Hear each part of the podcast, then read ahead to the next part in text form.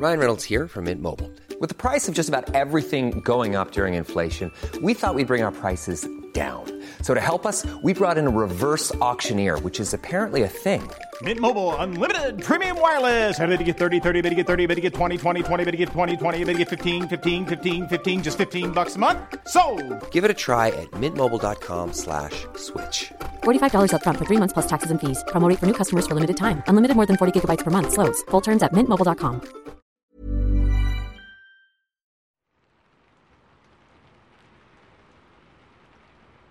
Bienvenidos a Voces del Abismo, el espacio donde escucharás experiencias paranormales ocurridas a personas como tú y leyendas del folclore que, estoy seguro, no te dejarán dormir. Comunidad, antes de empezar, permítame agradecerles por los 200.000 suscriptores. Con su apoyo, este número se ha alcanzado en poco tiempo. En verdad, se nota que disfrutan los relatos que traigo para ustedes, de la misma manera en que disfruto trabajar con ellos. Como lo han de imaginar, este es el tan esperado especial que meses atrás venían preguntando si habría. La verdad es que decidí no decirlo, pues no estaba seguro de qué agregar para el mismo, pero llegué a la conclusión de que no habría uno mejor que una recopilación de relatos enviados por ustedes, ya sea por el correo, por las redes sociales como Facebook, Instagram y demás, incluso relatos cortos que suelen dejar en los comentarios de estos videos. He creado una lista con algunos de ellos, pues les recuerdo que ustedes son quienes hacen de este canal lo que es. Gracias.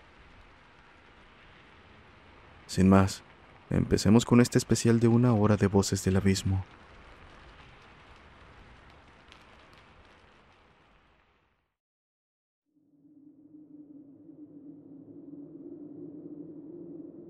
Es probable que lo que les cuente parezca irreal, pero les aseguro que no es el caso.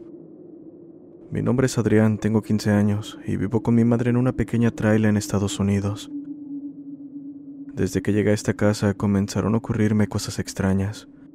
He visto demasiadas cosas como para pensar que es mi imaginación. La primera vez que me sucedió fue en el cuarto de mi madre. Iba saliendo de su cuarto. Al momento de apagar la luz, vi la silueta de una señora de avanzada edad. Pero, a pesar de lo extraño, no le tomé importancia, pensando que había sido mi imaginación y me fui a mi cuarto. Las cosas escalaron esa misma noche, mientras hablaba con un amigo por teléfono contándole sobre mi viaje. Cabe mencionar que era el primer día en esa casa. Por dicho motivo no tenía nada que poner en la ventana que da hacia la calle. Así que, mientras hablaba con mi amigo, alcancé a ver algo correr por fuera de la casa. Volté casi al instante y fuera de ver que no había nada como normalmente pasaría, me topé con la visión de un rostro contra la ventana. Casi pego un grito al ver aquello, pero este fue interrumpido por el de mi madre diciendo que la cena estaba lista. Apenas la escuché salí corriendo sin voltear atrás. Al volver, con miedo dirigí la mirada a la ventana, viendo que aquel rostro se había ido. E incluso no había marcas como las que quedarían al pegar el rostro de esa manera. Aún así, sin quitar lo extraño que fue aquello, debo decir que para llegar a la ventana hay una altura considerable, como para que una persona promedio o incluso alto hubiese llegado hasta ahí. Fue este detalle el que me hizo relacionar lo sucedido con lo paranormal. A partir de ese día comencé a tener pesadillas casi todas las noches, esas de las que te despiertas sudando frío y te es difícil volver a dormir. Asimismo, he visto sombras con el rabillo del ojo por toda la casa, ya sea caminando sin rumbo o simplemente de pie en las esquinas más oscuras. Por si lo anterior fuera poco, y casi como si lo que sea que habite la casa quisiera que no quedara duda de su existencia, quienes me han visitado dicen haber visto a alguien pasar de cuarto en cuarto, o observarlos detrás de una cortina mientras ellos se aproximan. La segunda ocasión que vi algo fue en mi propio cuarto. Volví por la noche a casa y justo al entrar en mi habitación vi la silueta de alguien sentado en mi cama. Cabe aclarar que mi madre no estaba en casa, solo yo y mi novia. Cerré la puerta por el miedo y cuando la abrí de nuevo ya no había nadie. Revisé el armario y debajo de la cama, pero la habitación estaba completamente vacía. Como lo comenté, a partir de la primera noche hasta incluso hace dos meses, he tenido incontables pesadillas que poco a poco han mermado mi sueño y a su vez mi salud mental. Cada día me sentía más cansado y como lo dije, fue hasta hace dos meses. Esa noche pasé la peor experiencia hasta ahora. Esa misma noche me disponía a dormir después de un largo día. Eran aproximadamente las dos de la mañana ya estaba conciliando el sueño, pero el sonido de la puerta abriéndose me hizo abrir los ojos de golpe y casi pegó un brinco al escuchar cómo ésta se cerró de forma violenta y ruidosa. Un silencio abrumador se hizo presente por un par de segundos, hasta que el sonido de la puerta de mi cuarto rechinando me hizo entrar en pánico. A pesar del miedo, me levanté para revisar afuera del cuarto, pero no había nada. Estaba por volver, pero antes de girar hacia mi cuarto, escuché un grito justo detrás de mí, tan fuerte como si me estuvieran gritando directo al oído. Aquello fue suficiente para dejarme inmóvil del miedo, mientras sentía que algo o alguien tocaba mi espalda. En este punto mi miedo era tal que cuando me di cuenta de que podía moverme me había orinado encima. Pero eso era lo que menos importaba. Como pude fui al cuarto de mi madre y entre lágrimas le conté lo que sucedía. Ella, por su parte, no creyó en nada de lo que le dije, argumentando que había sido un mal sueño, pues era imposible que algo así pudiese ocurrir. Desde ese día no duermo bien, por miedo a que eso que me acecha entre a mi cuarto y me haga algo. Hace unos días me levanté como de costumbre al baño. Eran las 3 de la mañana Mientras caminaba por el oscuro y angosto pasillo, pude ver algo moverse. Siendo sinceros, después de dos años podría decirse que estaba acostumbrado a ver de reojo sombras moverse. Por ello continué con mis asuntos. Salí del baño y al momento de apagar la luz, vi algo asomarse casi al instante. Tenía tan cerca aquello que fue imposible no percatarme de su aspecto. Un rostro pálido, cabello negro y parecía vestir una playera roja. Por alguna razón, al ver aquello sentí la necesidad de mirar hacia arriba. Lo siguiente que vi fue la sombra de algo moverse a gran velocidad, escondiéndose. Su movimiento me recordó al de una araña. En ese momento corrí a mi cuarto. Al cerrar la puerta detrás de mí, escuché como algo corría de un lado a otro, como queriendo entrar, pero sin poder lograrlo. Acto seguido llamé a mi madre diciéndole que no saliera, porque había alguien en la casa, que no lo hiciera hasta que saliera el sol. No sé si ella simplemente me tiró loco, pero de alguna manera pareció hacerme caso. Por mi parte, esa noche no pude dormir. Eso es todo lo que me ha ocurrido hasta hoy. No sé qué es aquello que vi, quién era la persona asomándose por mi ventana, la que estaba en mi habitación o la que andaba en el baño. Y ni hablar de esa cosa del techo.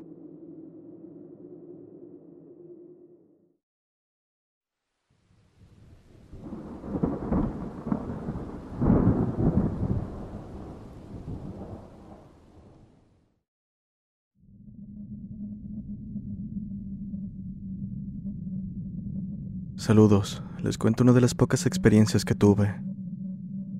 En aquel entonces tenía 24 años. Estaba aprendiendo a manejar moto y solo quería estar arriba de ella todo el tiempo. Un día llegó un colega de mi hermano que es profesor en el distrito del departamento de Tumbes, Perú. Llegó pidiendo que le prestara su moto para irse al pueblo donde ellos trabajaban, pero mi hermano no accedió porque era con la que él se iba y tenían desfile al día siguiente. Así, su amigo se estaba retirando, pero entonces me ofrecía llevarlo y regresarme el mismo día. Accedió y salimos a eso de las 5.30 de la tarde. Debo decir que el pueblo quedaba a una hora de distancia y en ese tiempo la carretera estaba siendo arreglada, por lo que no se podía correr mucho. Al final llegamos sin problemas, ya un poco entrada la noche porque teníamos que ir lento. Me quedó un momento a platicar con sus amigos, y entre pláticas comenzaron a bromear, diciendo que no me fuera a esas horas porque salían espantos. Sé que lo hacían para molestar, pero no pude evitar sentir miedo al escuchar lo que decían, así que pronto tomé mis cosas y me subí a la moto. Había avanzado unos diez minutos cuando se me apagó el foco del faro dejando solo oscuridad frente a mí, pues cabe mencionar que el camino no contaba con iluminación. Aunado a que el camino era por cerro y algo peligroso, no me quedó de otra más que regresar. Con un poco de miedo y en completa oscuridad logré llegar a casa del profesor. Le dije que no servía la luz de mi moto y él me dijo que no me preocupara, que podía irme por la mañana en lo que él la revisaba. Por mi parte me fui a acostar una habitación disponible, pero no pasó mucho tiempo para que el profesor tocara mi puerta, diciendo que el foco encendía sin problema. La verdad es que yo no quería irme a esas horas, pues para este punto ya no transitaba ni un vehículo pero ni modo. Sin más, me levanté y retomé el camino como alma que lleva el diablo. Pasaron alrededor de 25 minutos hasta que llegué a los cerros de un pueblo cercano. Al acercarme a la cima, vi la luz de freno de una moto que se perdió en la curva. Con un poco de alivio aceleré, intentando alcanzar al conductor para que me hiciera compañía. Así pronto llegué a donde la había visto y cabe mencionar que después de la curva seguía un tramo recto de un kilómetro. Es importante que sepan esto, pues cuando llegué a dicho lugar no había nada, ni una luz de moto, solo un camino plano sin lugar para esconderse.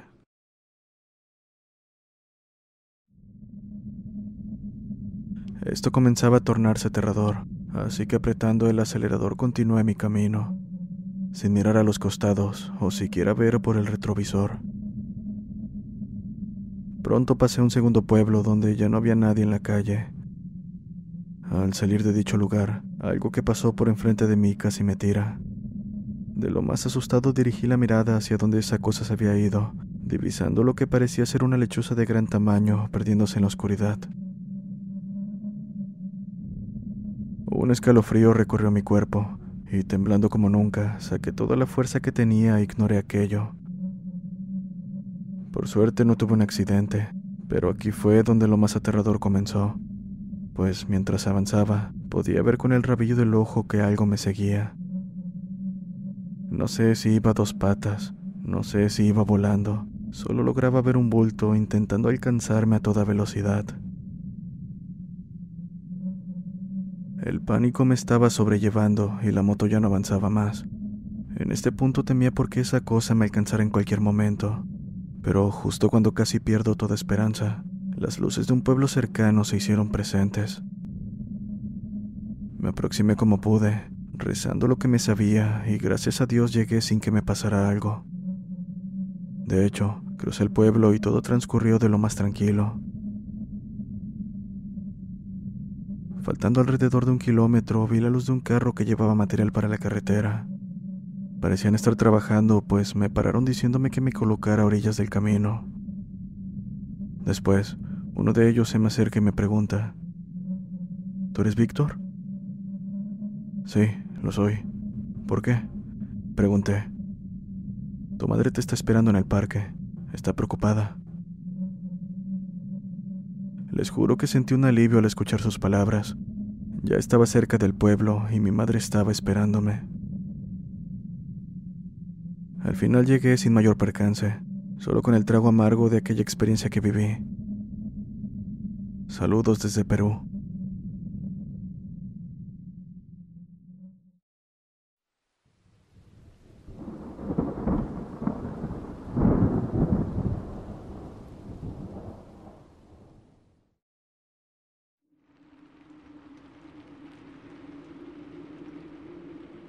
Hola, me llamo Patricia Cabrera.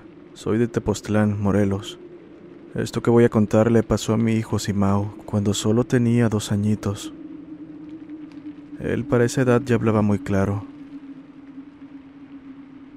En ese entonces vivíamos en una casa que mis suegros nos habían prestado, lugar donde aparte rentaban más cuartos, pero en esa fecha la casa estaba un poco vacía debido a la falta de inquilinos. Ese día Simao estaba jugando con una niña un poco más grande, aventando limones hacia una de las ventanas de los cuartos vacíos. Serían alrededor de las 12.30 del mediodía. Los dos niños estaban jugando en el patio central de la casa, mientras que la mamá de la niña y yo estábamos guisando la comida, cada quien en la suya. Yo veía a mi hijo y la niña desde la cocina sin perderlos de vista. En un punto, a la niña le habló su madre para comer inmediatamente se fue, dejando a mi hijo solo. No pasó ni un minuto cuando escuché un grito horrible. Pronto me di cuenta de que era el de mi hijo, por lo que salí corriendo de la cocina. Lo encontré en la entrada del cuarto que les comenté estaba vacío. Mi niño seguía llorando, así que lo abracé y me lo llevé a sentar en el escalón de la entrada de la cocina. Ahí, sentados, le pregunté por qué había gritado tan feo, a lo que me dijo que se había metido al cuarto a buscar su limón que se había metido por la ventana. Debo mencionar primero que ese cuarto no tenía nada en su interior. Yo lo había organizado un día antes. Bueno, Simao me dijo que se había metido a buscar su limón, pero que un animal lo había espantado.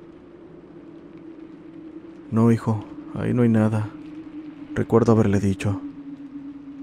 La verdad es que temía que le hubiera picado o mordido algún animal, pues en el pueblo había lacranes, arañas y demás. Sin embargo, no parecía el caso, mas no para mi alivio, pues comenzó a decirme que el animal había salido de la pared del fondo del cuarto, y era como un hombre pequeño con su cara fea y de enojo, bastante arrugado.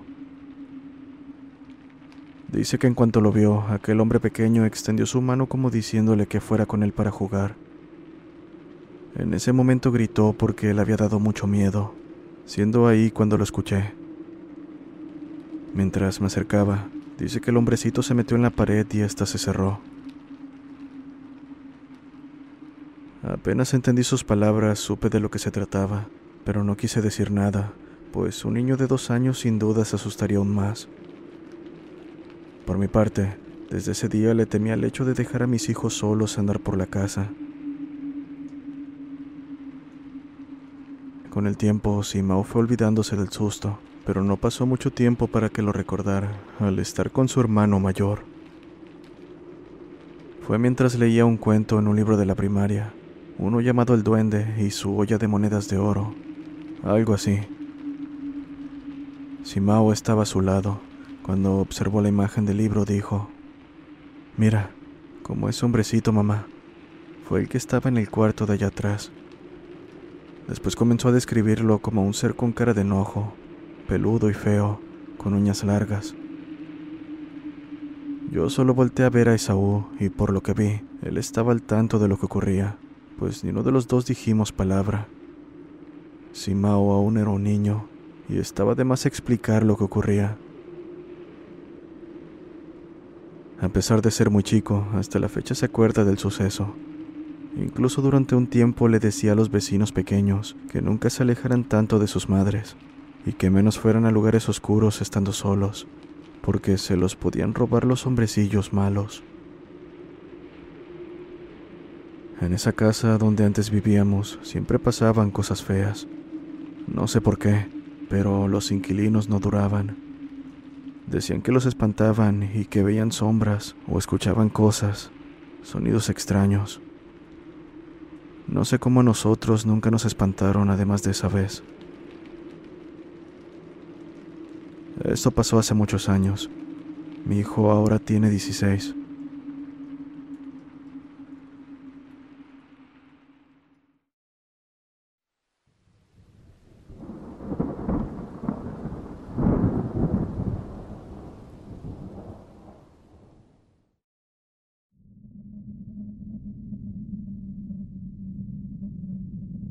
Soy de Chiapas y recuerdo que en octubre del año 2005 estaba pasando lo del huracán Stan. En ese entonces vivía con mi mamá y mis hermanas en una vecindad, la cual era grande y tenía un aspecto lúgubre. Contaba con alrededor de 25 cuartos y había unos baños en la parte de afuera, casi hasta el final de la vecindad. Cerca de esos baños vivía un primo y mi tío, en un cuarto que daba miedo por sí mismo. La verdad es que temía salir por la noche y acercarme a los baños, ya que sentía que había algo malo ahí, observándome. Una noche que no aguantaba las ganas de ir al baño, pedí que me acompañaran, ya que era un niño, aunado lo tarde que era. Aún así, nadie quiso acompañarme, y sin más tuve que ir solo. Estando en los baños, escuché ruidos afuera, mismos que no quise investigar, convenciéndome de que solo era mi imaginación. Pasaron los minutos, y ya un poco más calmado salí para dirigirme a mi habitación, pero, aunque traté de ignorarlo, en el camino me percaté de que las láminas de los baños se hundían, como si alguien estuviera arriba. Al principio creí que eran los gatos, pero las pisadas eran fuertes y pesadas. Al salir del área sentí que me comenzaban a seguir por encima de los cuartos, ya que se oían las pisadas en las láminas. No quería ver qué era, pero la curiosidad me estaba ganando. Al voltear, logré ver lo que parecían ser unas garras grandes y costrosas. Estas levantaban las láminas con cada paso, dando la impresión de que en cualquier momento cederían. La conmoción afuera fue tal que los vecinos no tardaron en salir preguntándose qué era aquello. Por mi parte, fui corriendo con mi madre platicándole lo que había visto. Mi susto fue tal que desde esa noche y durante un tiempo me negué a salir solo al baño, y aunque lo hiciera acompañado, podía sentir como alguien me seguía escondido en la oscuridad. Tal vez aquella cosa a la que le pertenecían esas garras, o algo incluso peor. Por último, no sé si aquella visión esté relacionada con que días después, cuando el huracán llegó, fue completamente devastador.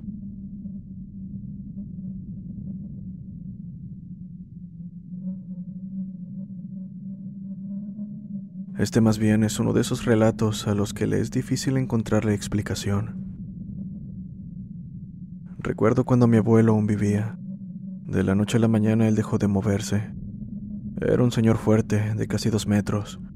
Jamás imaginé que sería en tan poco tiempo. Mi abuela, que en paz descanse, tenía poco de morir. Muy doloroso, pues yo la amaba. E incluso ella se despidió de mí en mi sueño. Pero la muerte de mi abuelo pasó en poco tiempo y podría decirse que de manera inexplicable. Primero dejó de caminar Después no podía sostener nada. Mi madre solía ponerse en su espalda para que él pudiera estar sentado. Y como les digo, él era un hombre fuerte.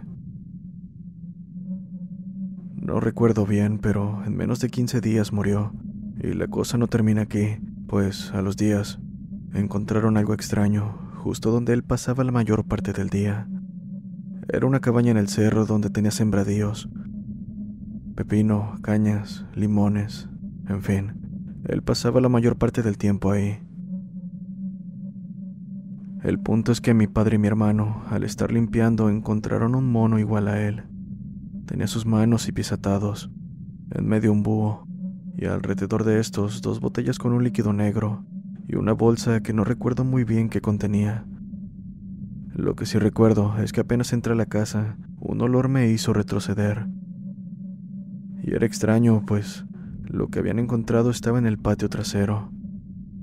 Lo digo porque ya saben, a la familia jamás la terminas de conocer.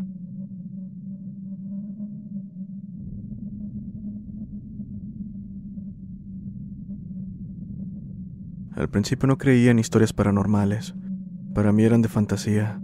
Hasta que una vez en el batallón, cuando tenía que apostarme en la UHM, que es la unidad habitacional militar, Debía recorrer un extenso camino por donde hay un lago. Eran las 3 de la mañana y todo iba con normalidad, hasta que se escuchó una risa a lo lejos. Yo estaba con mis compañeros y ni uno de los presentes le tomamos importancia.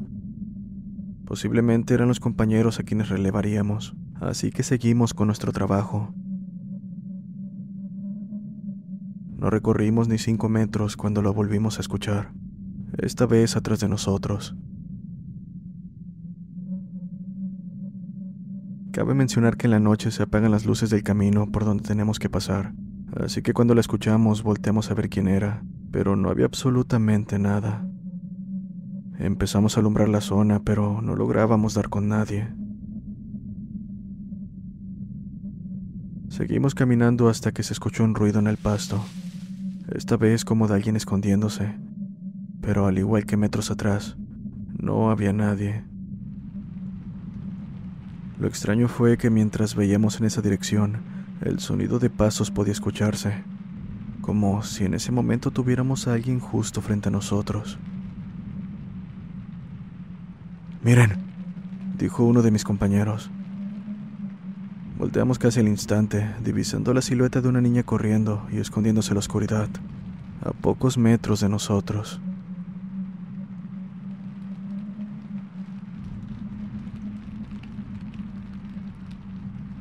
Yo soy soldado profesional de 15 años de servicio y me pasó algo en el área de operaciones. Recuerdo que estábamos cambuchando arriba de un cerro, donde debajo del mismo había una granja. Esa noche tomé turno de centinela a eso de las nueve, mismo que era de hora y media. Así que, mientras estaba en ello, pude ver del otro lado del alambrado la silueta oscura de un hombre exageradamente alto. Al principio pensé que era un árbol, pero, para mi sorpresa, la figura se movió y atravesó el alambrado perdiéndose en la maraña. En este punto mis manos sudaban demasiado. Estaba atónito, sin poder creer lo que había visto, pero no me atreví a disparar para no generar una falsa alarma. En su lugar, encendí el visor nocturno, mas no vi nada extraño. Fue solo una hora y media de guardia, pero esos malditos minutos se me hicieron eternos. Hasta el día de hoy, no sé qué carajos fue eso.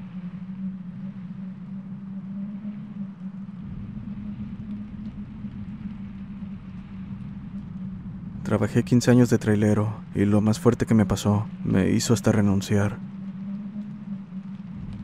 Fue durante un viaje que pasaba por Ensenada. Se me pagó el tráiler en cierto punto y lo raro es que por más que pasaban los minutos, la carretera seguía vacía.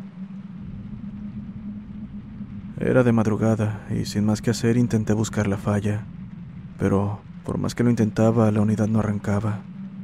El motor estaba completamente muerto. Estando fuera de la ciudad, volteé en todas direcciones esperando a ver a alguien aproximarse, pero hubo algo que llamó mi atención, justo encima de mí. Alcé la mirada para ver esta especie de objeto flotando. Estaba demasiado alto y hacía movimientos muy rápidos, de un lado a otro, en todas direcciones. Su forma era como la de un cigarro, de grandes proporciones.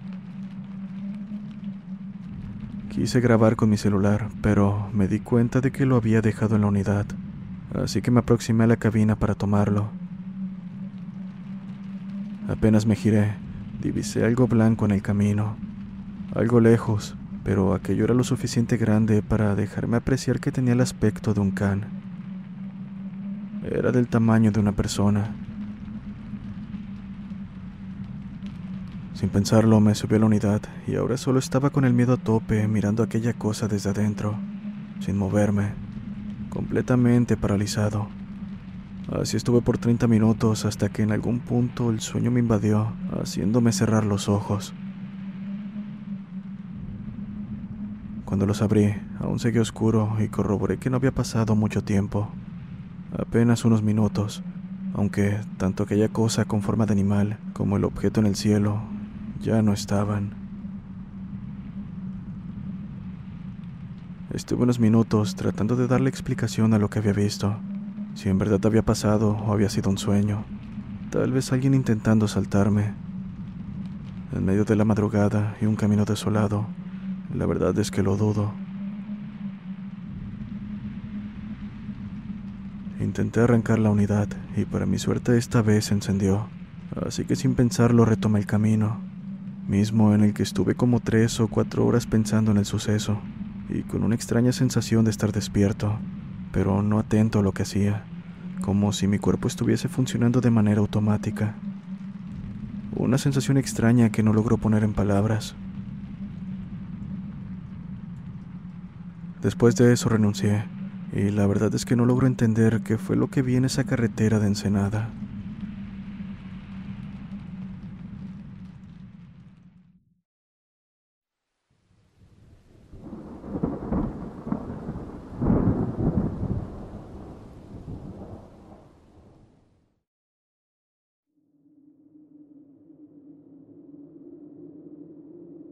Mi nombre es Piero, tengo 25 años. Hace un mes empecé en el rubro de camionero. Mi experiencia es manejar buses, pero necesitaba más ingresos para mí y mi familia. Fue entonces que la empresa donde trabajo me cedió ese cargo. Debo mencionar que suelo viajar con mi esposa. En fin. Era alrededor de la una de la mañana. Mi esposa se encontraba dormida y para ser sincero yo no podía más con el sueño. En ese momento y para mi suerte, vi una pequeña cabaña que se encontraba aproximadamente un kilómetro de distancia. Llegué y a pesar de que estaba muy oscuro, no dudé en bajar para descansar. En el lugar me recibió un señor de la tercera edad muy amable. Me invitó a un café y me dijo que aproximadamente unos 30 minutos de recorrido se encontraba una ciudadela que él no podía recibir huéspedes, pero seguro ya encontraría un lugar para dormir. No dudé en pisar el acelerador a fondo para llegar lo más pronto posible, y en el transcurso del camino mi esposa tuvo la necesidad de bajar al baño. Pero, ¿dónde había uno? Todo era campo y oscuridad. One size fits all seems like a good idea for clothes until you try them on. Same goes for healthcare. That's why United Healthcare offers flexible, budget friendly coverage for medical, vision, dental, and more. Learn more at uh1.com. Spring is my favorite time to start a new workout routine. With the weather warming up, it feels easier to get into the rhythm of things. Whether you have 20 minutes or an hour for a Pilates class or outdoor guided walk, Peloton has everything you need to help you get going. Get a head start on summer with Peloton at onepeloton.com.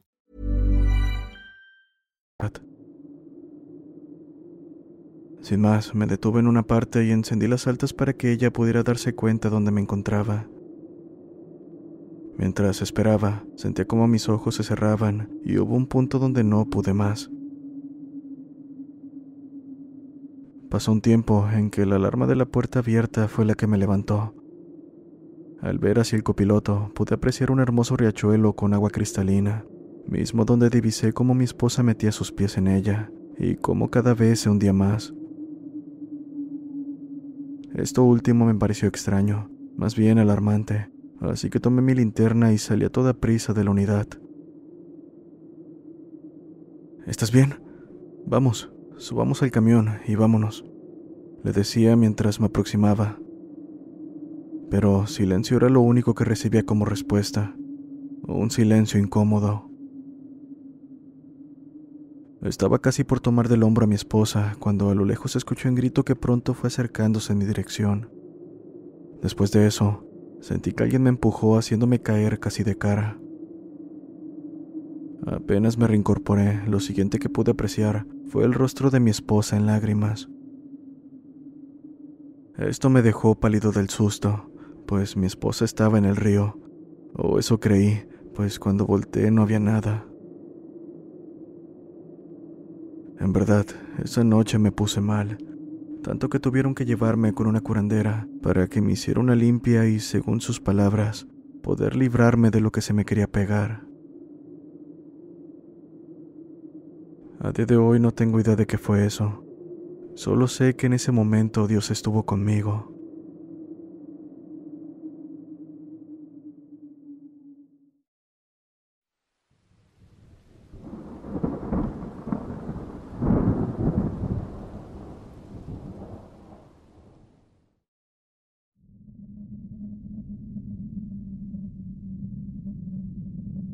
Yo era un aspirante sargento en la Armada de mi país. Anteriormente había escuchado relatos algo aterradores del lugar donde me tocaba estar. Estos vinieron de parte de soldados que, aunque tenían más tiempo que nosotros, eran un rango de raso y cabo primero y segundo. Por nuestra parte, bastante incrédulos, no les prestamos mayor atención a esas historias del castillo San Felipe, ubicado en la base naval de Puerto Cabello, en el estado Carabobo. Dicho castillo fue donde el generalísimo Francisco de Miranda y prócer venezolano en los años de 1700 o 1800, no recuerdo bien, estuvo privado de libertad, acusado de traidor por el libertador Simón Bolívar. En el mismo ocurrieron maltratos sobrehumanos a los presos, contando así con más de dos mil cadáveres enterrados entre las paredes y el suelo del castillo. Eso fue de lo que me pusieron al tanto apenas llegué. Después de un tiempo de mi estadía en la base naval, me tocó montar guardia frente a un par de puertas imponentes en el área de transporte. Me tocaba cuidar las trocas de personal y las de transporte de unidades blindadas. Estando ahí totalmente solo, sentado y recostado en uno de los cauchos gigantescos de estos camiones, escuché cómo lanzaron una puerta del panel de electricidad de donde estaba ubicado. Sin titubear tomé valor y fui a investigar por qué era mi deber como guardia. Así que, sin armamento para defenderme, me levanté a investigar la fuente de ese ruido extraño. Una vez en la zona comencé a patrullar el área buscando una explicación, ya que había descartado una fuerte ráfaga de viento, pues la noche era de lo más tranquila, sin viento ni nada. Así continué, y después de haber patrullado el área de los camiones y no haber encontrado nada, me dirigí a las puertas del castillo para retomar mi posición. En ese momento percibí un olor que ya conocía, ya que anteriormente había trabajado en el hospital de mi pueblo, que estaba cerca de la morgue. Aquel era el olor de un cuerpo en descomposición. No era muy fuerte, más bien apenas perceptible, como algo lejano. Por dicho motivo no presté mayor importancia y solo me alejé un poco de las puertas. En ese preciso momento escuché cómo se arrastraban grilletes a la par de ruidos desgarradores que daban la impresión de provenir del centro del castillo. Solo maldije mi mala suerte al percatarme de que no tenía conmigo mi linterna. Y en medio de la noche, lo único que iluminaba eran las luces del área de los camiones. Aún así decidí entrar y aguantar un poco el hedor que se hacía más fuerte a cada paso que daba. Les mentiría si digo que no estaba asustado, pero era mi labor. Así que casi temblando y colocándome la mano entre la nariz y la boca para poder aguantar un poco el hedor, logré entrar y avanzar unos cinco o seis pasos dentro del castillo, donde intentaba ver qué diablos estaba pasando. Subí la cabeza y miré fijamente al centro. No encontré explicación alguna al ver un tronco en el centro del patio. No sé si estaba mal o si estaba alucinando, pero vi ese tronco, mismo que poco tardé en darme cuenta era la fuente del hedor. Me acerqué para distinguir qué era, y a unos cuantos metros de este pestífero tronco logré divisar que tenía grilletes y cadenas colgando de las cuales brotaba sangre, y pedazos de piel y carne pegada. Además del terror que me invadió, la sensación de que me estaban observando fijamente me erizó la piel, acompañada por una pesadez en el lugar que no me dejaba moverme. Era como si alrededor, en los puntos del castillo, hubiera una multitud acechándome. Volté en todas direcciones, sin lograr ver a alguien o algo. Acto seguido me encaminé a la salida estirando mis brazos para evitar golpearme la cara. Logré tocar una de las paredes que poco a poco fue llevándome a las puertas, y apenas puse un pie fuera, salí corriendo lo más rápido que pude en dirección al área de los camiones. Estaba pálido y con el miedo a tope, y estando ya en mi área, el temor no disminuyó. Solo me quedó aguantar hasta que amaneciera, sin desviar la mirada de las puertas del castillo. Para mi suerte, la situación no pasó a mayores, pero déjame decirte que en el tiempo que estuve en el castillo, ya sea de día o de madrugada, jamás habíamos visto ese tronco, mucho menos percibido el olor. Mis compañeros, que en más de una ocasión me acompañaron, tampoco vieron algo similar. Quiero recalcar que esa noche estaba súper activo, descansado y no estaba para nada con sueño o algo parecido. De verdad, aún me pregunto por qué vi aquello y sobre todo qué era. Sé que para algunos esto podría no ser lo suficiente aterrador, pero créanme, este tipo de cosas inexplicables, en un lugar con bastante historia en cuanto a sucesos atroces, es suficiente para potenciar el miedo y hacerte sentir inseguro. En fin, después de esa noche pedí el cambio de área. No le quise contar a nadie lo que me pasó, ya que no quería que me tildaran de loco. Pero muchos de mis compañeros que estuvieron en ese puesto tuvieron experiencias incluso más aterradoras.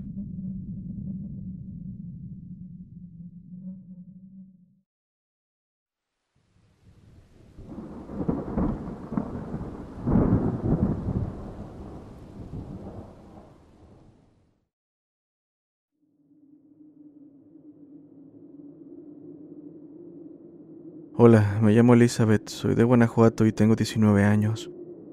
No hace mucho escuché tus relatos y me gustó mucho la manera en que lo haces, tanto que decidí contarte lo que pasó en mi familia. Esto le ocurrió a mi hermana mayor por el año 2020, exactamente el 15 de febrero.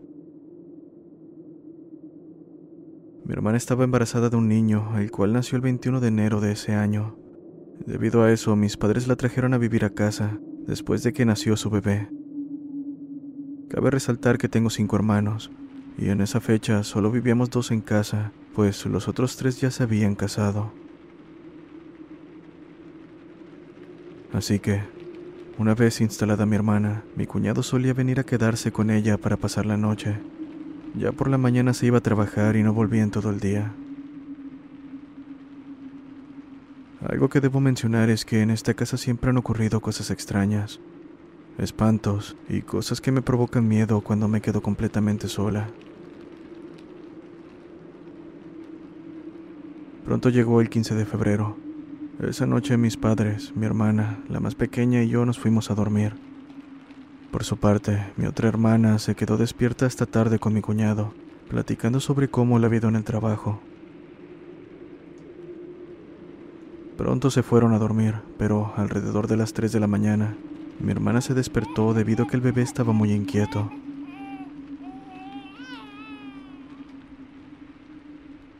Pensando que tenía hambre, le dio pecho. Sin embargo, por más que lo intentaba, el niño no quería comer. Seguía comportándose inquieto. No paraba de moverse y estaba queriendo llorar. En ese momento comenta mi hermana que escuchó un lamento muy lejano. Al principio no identificó el sonido y más bien pensó que eran los perros. Pero el sonido pronto fue acercándose, lo suficiente para identificarlo como el lamento de una mujer. Es la llorona, escuchó a su lado. Era una voz masculina, pero no de alguien que estuviera con ella en la habitación. Ni tiempo tuvo de asustarse, pues al terminar la frase, unos gritos de lo más aterradores rompieron el silencio. E incluso podía ver cómo las ventanas temblaban, como si éstas se fuesen a romper. Cabe resaltar que su cama estaba pegada a la ventana, por lo que apenas escuchó el lamento. Se levantó y se fue con mi cuñado quien estaba dándole la espalda, aún dormido, como si no escuchara nada de lo que estaba ocurriendo. Desesperada, comenzó a moverlo y hasta rasguñarlo para que despertara. Al final lo logró, y en medio de toda la conmoción preguntó qué era lo que estaba ocurriendo. La llorona está aquí, fue lo único que pudo decir con voz temblorosa. Lo extraño es que mi cuñado decía no escuchar nada. Todo lo contrario a mi hermana, quien se mostraba sumamente desesperada sin saber qué hacer. Incluso me contó que ella logró ver una mujer muy alta con cabello largo y muy fea que no dejaba de lamentarse. Su desesperación fue tal que se tapó los oídos queriendo rasguñarse la cara, cosa que por suerte mi cuñado no permitió. Pero por más que la abrazaba, ella continuaba intentándolo con bastante fuerza y lejos de calmarse. Entonces mi cuñado tomó un rosario. Acto seguido se lo colocó, pero dice que mi hermana se lo quitaba y lo arrojaba, o que ni siquiera dejaba que se lo pusiera. Pensó en hablarle a mi madre porque mi hermana lloraba mucho y no se calmaba, pero lo más raro ocurrió cuando salió del cuarto. Apenas puso un pie afuera, toda desesperación de mi hermana desapareció y solo se acurrucó en la cama con su hijo para rápidamente quedar dormida. Aún así, mi cuñado fue con mi madre, quien se levantó y rápidamente fue a ver lo que pasaba, conmigo detrás de ellos, pues estaba escuchando la conmoción. Cuando entramos al cuarto de mi hermana, la vimos acostada en la cama como si estuviera muerta. Ella no podía hablar, moverse ni nada. Literal, estaba como muerta, con la única diferencia de que lloraba en silencio. Pronto me acerqué y pude escuchar cómo susurraba que seguía viendo a esa mujer. Al escucharla, mi madre le llamó a una tía que está en la santería. Ella nos dijo que le habían hecho un trabajo y que teníamos que hacer que volviera en sí, porque de lo contrario podríamos perderla. Aquello era obra de una bruja que quería llevarse a su hijo. Intentamos una y otra vez lo que nos dijo la tía, pero en cada frase sentíamos un nudo en la garganta. No lográbamos que mi hermana volviera en sí, lo cual poco a poco comenzaba a hacernos entrar en desesperación. Al final, la tía le dijo a mi madre que esto lo tenía que hacer otra persona para que corriera la bruja. Después de horas de angustia, todo pareció terminar sin problema más allá del susto. Recuerdo que mientras el sujeto le pasaba un puro a mi hermana, en el humo del mismo pudimos divisar un rostro inhumano, aterrador e indescriptible. Este es mi relato. Buenas noches.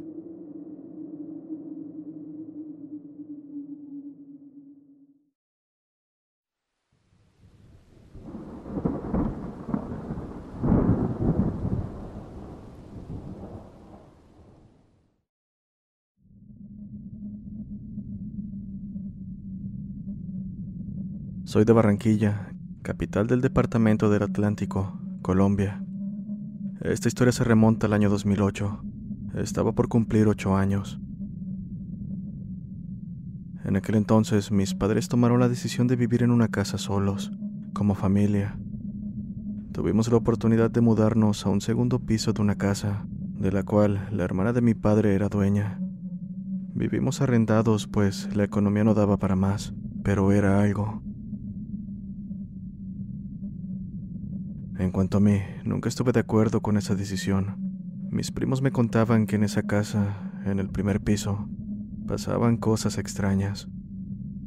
Sin embargo, recién mudados todo era maravilloso. Ya no nos sentíamos invadiendo la casa de mis abuelos, aunque ellos nunca lo tomaron así, pero hay que ser realistas. Las primeras semanas estuve siempre a la expectativa. Mis pensamientos no me dejaban al saber que tenía por primera vez cuarto propio dormir solo y conocer de las historias que contaban de ese lugar. Lo que me daba un poco de ánimos era que siempre contaban sucesos de la casa del primer piso, lo cual podría decirse que me daba un poco de alivio al saber que no ocurría en donde estábamos. La mudanza fue en diciembre del 2008. Todo ese fin de mes fue tranquilo, hasta que llegó el 14 de febrero del 2009. En específico, la fecha de mi cumpleaños número 8. Mi padre me contó esto años después. Ese día estábamos celebrando en la terraza del primer piso. Mientras estábamos en ello, él vio a mi madre subir al segundo piso. En la escalera hay una ventana por donde dijo verla pasar. Sin embargo, al subir no la encontró. Y cuando bajó se dio cuenta de que mi madre apenas iba subiendo. No quiso decirle nada a pesar de haber estado seguro de verla. Igual pensaba que pudo haber sido culpa del alcohol o una mala jugada de su mente. Después de aquello no volvió a pasar algo similar, hasta después de unas cuantas semanas, después de recogerme en el colegio.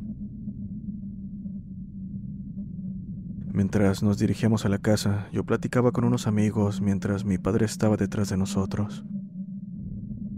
En el mismo callejón que transitábamos, a una distancia prudente, se podía ver la ventana del patio de nuestra casa. Ahí divisó a la misma mujer que dijo haber visto mi cumpleaños, misma que nuevamente confundió con mi madre. Me adelantó para acercarse a ella, pero mientras más cerca estuvo, pudo ver a mi madre hablando con su hermana, quien cuidaba a mi hermano durante la licencia de maternidad de mi mamá. Mi padre, aún con la duda, le preguntó si había estado en el patio hace unos instantes, cosa que ambas negaron, pues decían no haberse movido de ahí desde hace rato. Después de esa noche mi padre no tuvo más esas visiones. Sí sentía cosas, pero nada más allá de eso. Eso es todo respecto a él. En cuanto a la hermana de mi madre, que cuidaba a mi hermano, lo más que experimentó fue ver varias veces el mecedor de la casa meciéndose solo por las noches. Pero nada más allá de eso, pues solo estuvo unos dos meses, desde el inicio del año, no desde el inicio de la mudanza. Respecto a mi madre, ella dice que nunca sintió nada, y si le pasó, no fue relevante como para haberle quedado en la memoria. Cabe recalcar que estos sucesos no los conocía para cuando vivía ahí, así que esto a continuación es mi experiencia. Las primeras cosas que viví fueron numerosas interrupciones de sueño en la madrugada, en las que terminaba corriendo al cuarto de mis padres mientras sentía una pesadez en el ambiente, aunque eso se puede tomar como el simple miedo que experimenta un niño. Sin embargo, en una de esas, desperté de golpe al escuchar un susurro venir del lado del abanico de piso que tenía. Era algo poco entendible, quizás nada, pero inquietante. Mi única reacción fue quedarme en cama e intentar dormir. No conté nada de lo ocurrido, aún sabiendo que mis padres me creerían. Aún así, preferí mantenerlo. Noches después, me desperté en la madrugada, extrañamente viendo dirección al closet del cuarto, donde pronto divisé la silueta de un hombre. Prácticamente me congelé del miedo, y más cuando la situación empeoró al quitar la vista de esa cosa. Lo digo porque, al regresar la mirada, eso ya no estaba, por lo que con miedo miré de un lado a otro, hasta que en una de esas ocasiones, aquella sombra apareció a un lado mío, casi pegada a mí. Cerré los ojos y volteé hacia otro lado, pero cada que los abría esa cosa aparecía, como queriendo que la viera a toda costa. Salí del cuarto a toda prisa con la luz apagada, y todo el recorrido, que de por sí era corto, veía esa sombra. Simplemente no podía quitarla de mi vista, como si supiera hacia dónde dirigiría la mirada. Finalmente entré al cuarto de mis padres tratando de no despertarlos. Lo siguiente que hice fue meterme en medio de ellos, donde solo así pude conciliar el sueño. Aquel suceso me recordó una historia que me contaba mi primo. Decía que en la casa de abajo su madre veía una silueta, la cual pronto se le apareció a él. Su madre le había contado al respecto, diciéndole que gritara, la sangre de Cristo tiene poder, y esa cosa lo dejaría en paz. Pasó un tiempo para que me volviera a ocurrir algo similar, una vez más durante la madrugada. Desperté en medio de la noche al sentir que algo me había rozado la pierna. Me levanté inmediatamente intentando encender la luz, pero mi sorpresa y terror fue grande al caer en cuenta que no encontraba el interruptor. Tenía tiempo viviendo en esa casa, y está de más decir que aún en la oscuridad sabía dónde se encontraba, pero esta vez no lograba dar con él. Recuerdo que en algún punto terminé ignorando aquello, tal vez por el sueño, y solo me fui a dormir. Solo desperté cuando ya era hora para ir al colegio. O eso creo, pues este punto es uno que aún desconozco si fue real o solo un sueño. Otra cosa que debo comentar es que mi madre solía levantarse temprano para ayudar a mi padre a preparar su almuerzo para el trabajo mientras él preparaba el desayuno, pues entraba a trabajar a las 5 de la mañana en ese entonces. Siempre que estaban ahí, por la abertura inferior que dejaba la puerta con el suelo, entraba la luz del foco de la cocina. Una noche, tal vez de madrugada, escuché el chocar de los platos en la cocina, siendo mi primer pensamiento que mis padres estaban ahí. Pero todo se tornó pesado y oscuro al ver que no había rastro de luz por debajo de la puerta. Eso me dejó prácticamente desconcertado. Era imposible que alguno de los dos hiciera algo con los focos apagados.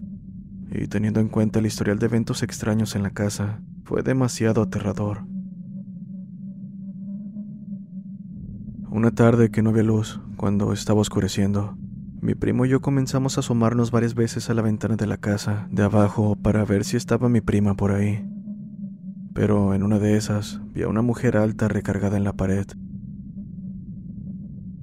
Para que se den una idea, imaginen la silueta de la Virgen, en esa misma posición, pero más aterrador, con mal aspecto. Lo único que hice fue quitarme por la impresión, pero al volver a asomarme, solo por curiosidad, no logré ver más a esa mujer. Mi tía contaba que varias veces vio a esa mujer en la esquina de la terraza de la casa, en su cama y las ventanas cuando no había nadie. Todos estos sucesos se los relacionan a un punto específico de la terraza. Varias veces echaron agua bendita a la casa y nada.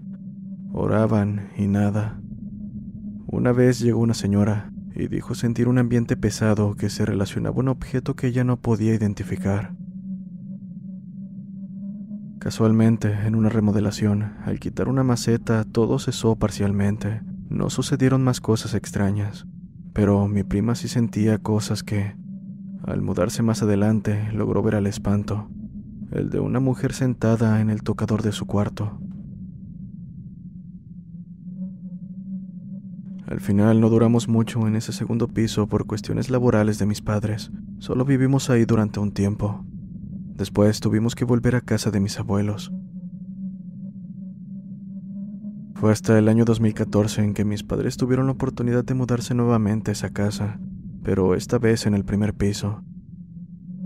Ahora estaba disponible, pues, a raíz de lo ocurrido, mi tía no quiso seguir viviendo ahí, dándonos dicha oportunidad. Habitamos el primer piso desde octubre del 2014 hasta el 2018. Para mi suerte ningún suceso extraño ocurrió. Todo era tranquilo, una tranquilidad que a veces te hacía sentir cierta incertidumbre, aunque tal vez era debido a los malos recuerdos que tenía del segundo piso.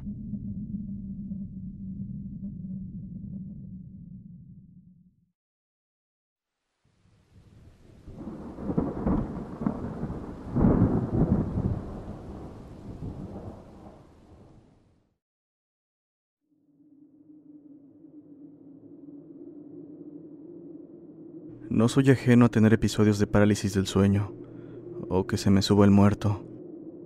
Desde que tengo memoria he pasado por ello.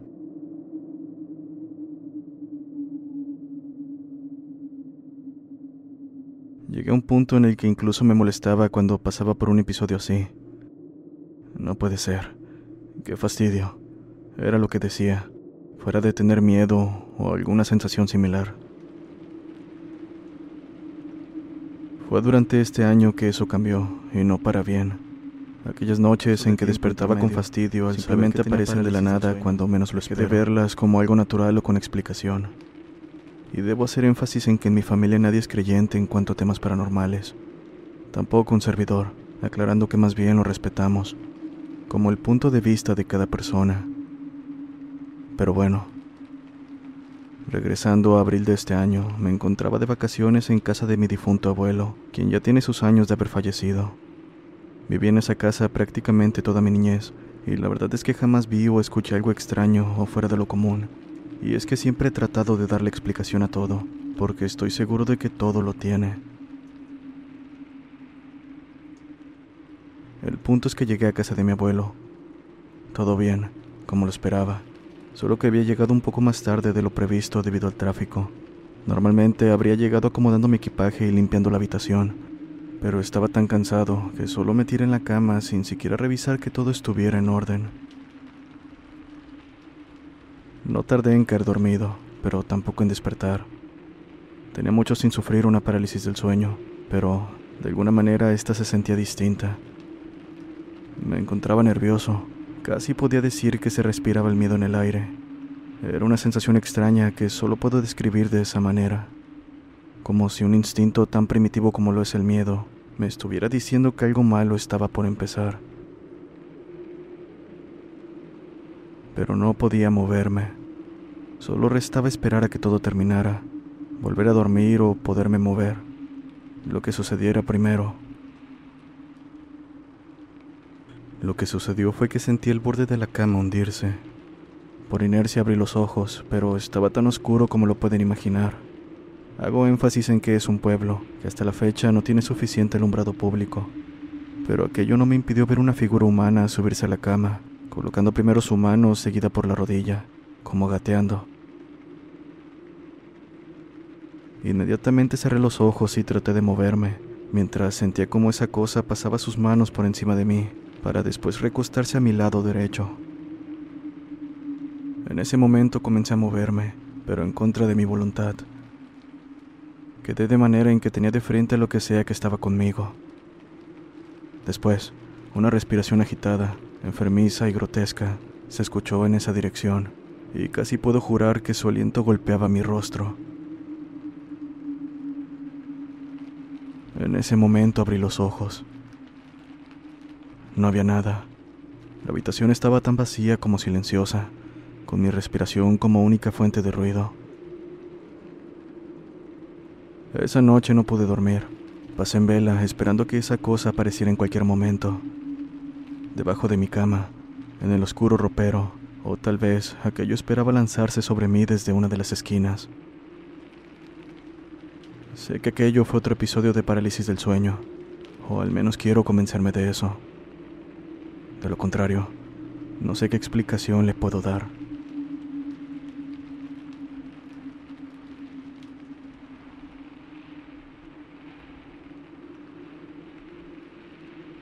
Espero hayan disfrutado los relatos de esta noche.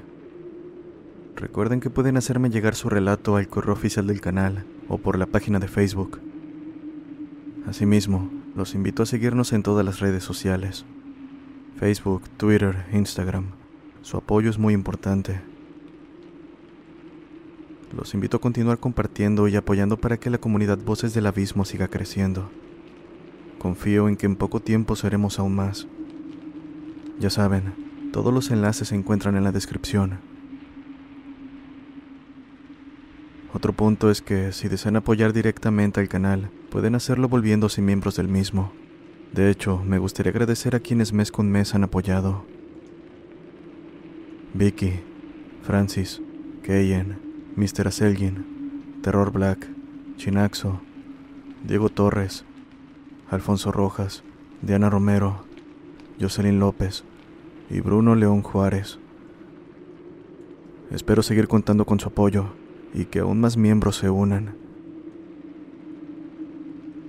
Les agradezco quedarse hasta el final. Nos vemos en el siguiente video.